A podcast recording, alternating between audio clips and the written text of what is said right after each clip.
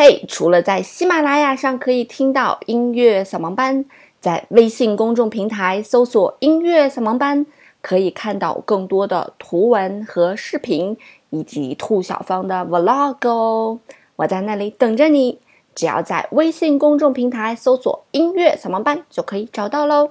音乐不迷路，就在扫盲班。嘿，手机前亲爱的你们好，欢迎来到今天的音乐扫盲班。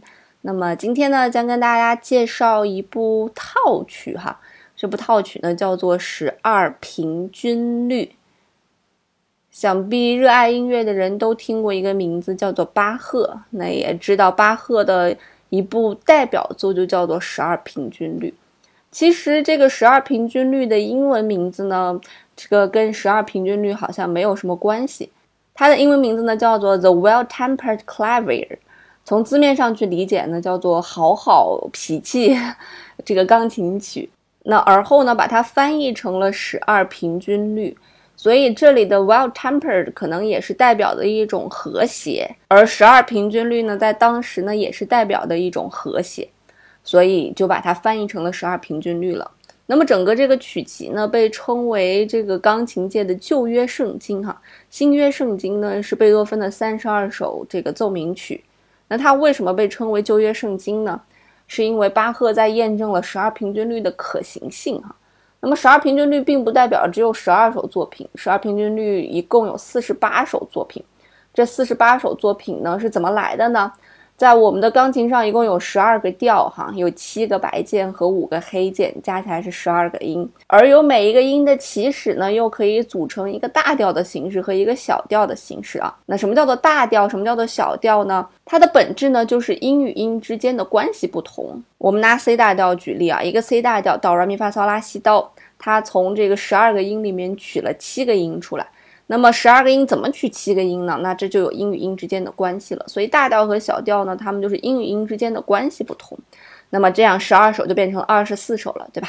那他又分别用每一个调呢，给每一个调写了一首前奏曲，写了一首副歌曲，这样就算下来，一共就是四十八首乐曲了。这个让你糊涂的名词有点多，没关系。今天呢，我们就和大家一起来介绍一下巴赫的十二平均律钢琴曲集。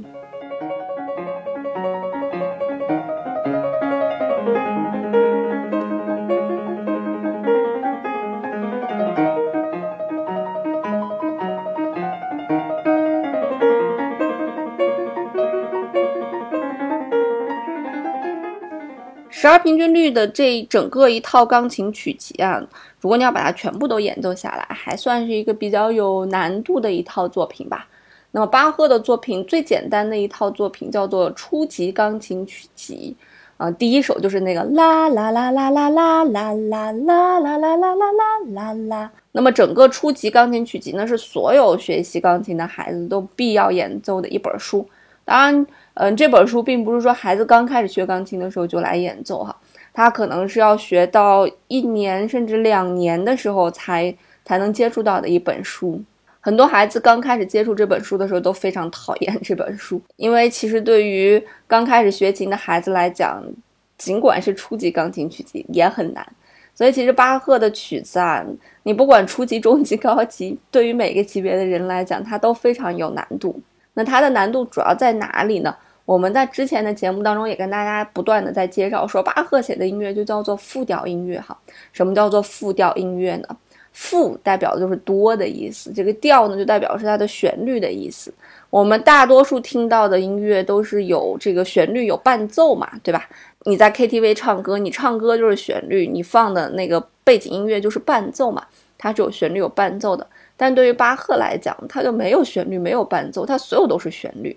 它可能一首音乐里面有三条旋律、四条旋律、五条旋律、六条旋律、七条旋律，所以我们就把它叫做复调。那么这个对钢琴演奏者的手指的独立性要求就非常高了。你想，我们只有两只手，我们两只手在配合的时候都有时候配合不好，你何况两只手要演奏三条旋律、四条旋律、五条旋律，那怎么去配合呢？所以就非常的难。所以演奏巴赫的一个我非常尊敬的。超级热爱的钢琴家叫做古尔德，那他为什么厉害呢？他就是把每个旋律都弹得非常的清楚，让你分辨出来左手弹右手弹。我只能听见旋律的横向进行，除了这个旋律的横向进行，我什么都听不出来。所以这就是他的一个非常厉害之处。所以你想，他的这个手指的独立性是有多么的好。巴赫为钢琴写过很多很多的作品啊，法国组曲呀，英国组曲呀，我们刚才说的简单的初级钢琴曲集，还有二部创意曲、三部创意曲。二部创意曲就是两个声部，三部创意曲就是三个声部。那么最难、最纯粹的，其实就是我们的这个十二平均律了。很多人都讲说，这个十二平均律有点像人类纯粹精神的那种自由独白、至纯至美。当然啦，这也要看你最近的心情怎么样。你今天的心情就想去蹦迪、去嗨，就很显然不适合听巴赫的十二平均律。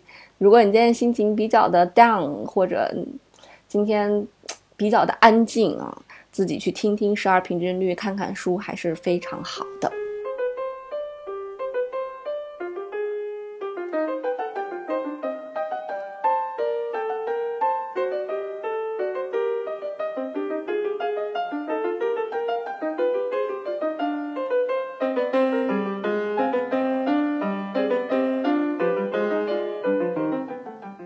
我们刚才听的这一段非常短小的旋律呢，来自于巴赫的十二平均律里面的一首赋格。哈，这个名字听起来是不是很纠结？什么叫做赋格呢？什么叫做前奏曲呢？其实前奏曲比较好理解，对吧？写在这个主菜前面的音乐，就是我们吃的这个前餐沙拉，叫做前奏曲。那什么叫做赋格呢？显然从字面上根本无法理解到精髓，因为它是一个音译词。那么赋格呢？它本身的含义呢叫做逃跑。那么运用到音乐里面是如何去运用它的呢？就是在音乐里面啊，我们会截取一段非常短小的主题。这个主题要非常的精炼才可以。为什么要非常的精炼呢？因为它要不停的逃跑嘛。它会逃跑到哪儿呢？它会逃跑到各种不同的声部里面。我们刚才讲了，巴赫所创作的所有作品都叫做复调音乐。那么这个主题呢，会逃跑到每个声部去哈。我们一起来听一下哈。我们记住一个节奏哈，哒哒哒哒哒哒哒哒哒哒，主题出现了。逃跑到最上面了，哒哒哒哒哒哒哒哒哒哒。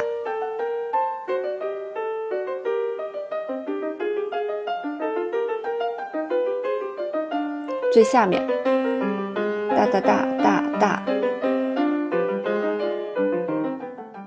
再来听一遍哈，主题出现了，逃跑到最上面了，哒哒哒哒哒哒哒哒哒哒。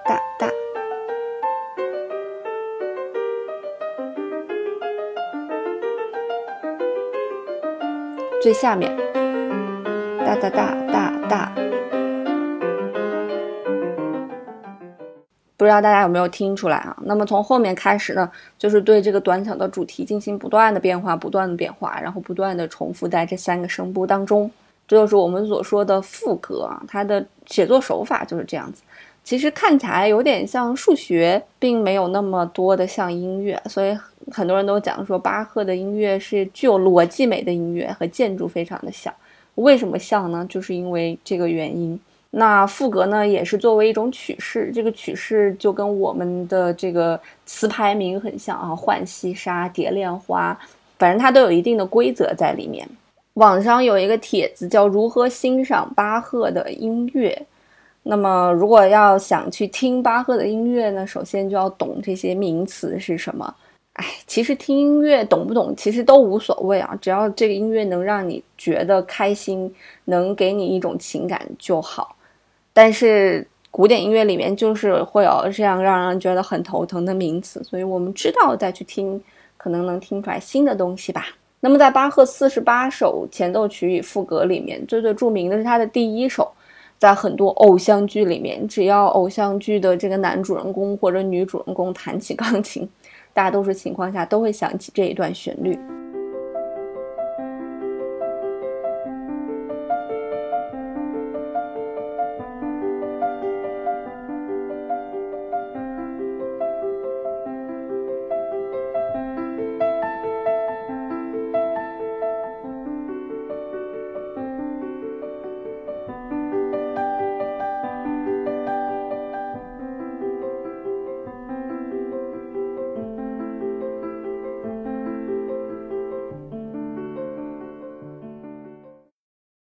是不是超熟悉的一段旋律？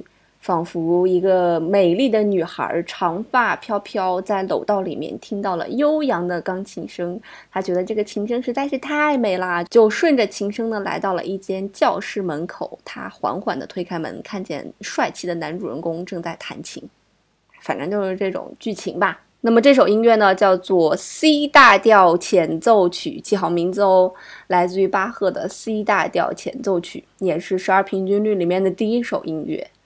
那我现在要跟大家分享的另外一个版本呢，来自于我男神古尔德。听他的版本呢，感觉和浪漫任何关系都没有。就是如果男主人公是这样弹琴的话，他可能与女主人公这辈子都不复相见。女主人公绝对不会循着琴声去找到他，除非是一个学过琴、懂音乐的女主人公。我们一起来听一下这个不复相见的版本。